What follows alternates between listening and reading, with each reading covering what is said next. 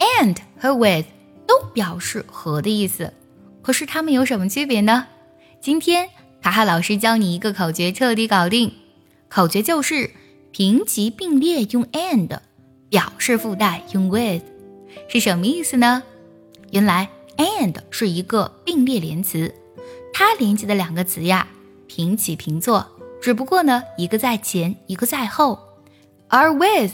是一个介词，也叫和，它表示附带着，一定呢是有一个主的在前面，那么跟在它后面的则是附属于它，有一种从属的感觉在里面。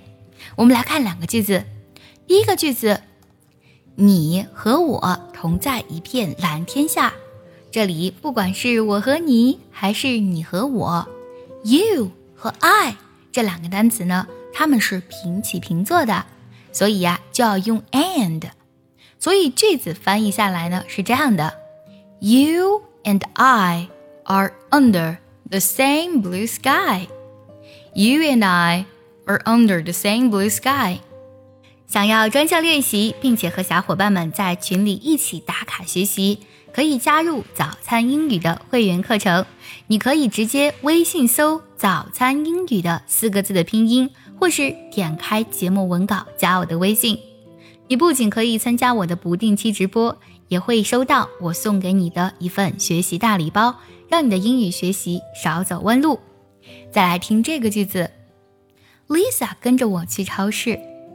这里呀是我去超市，而 Lisa 呢是伴随着我的主张之后才跟我去的，所以这个句子当中我们就要用 with。I'm going to the supermarket with Lisa. I'm going to the supermarket with Lisa. 你都学会了吗？学会的话，我们试一下，看看下面这个句子该怎么来翻译。他和他的父母在一起住，这里呢是你他，你知道答案吗？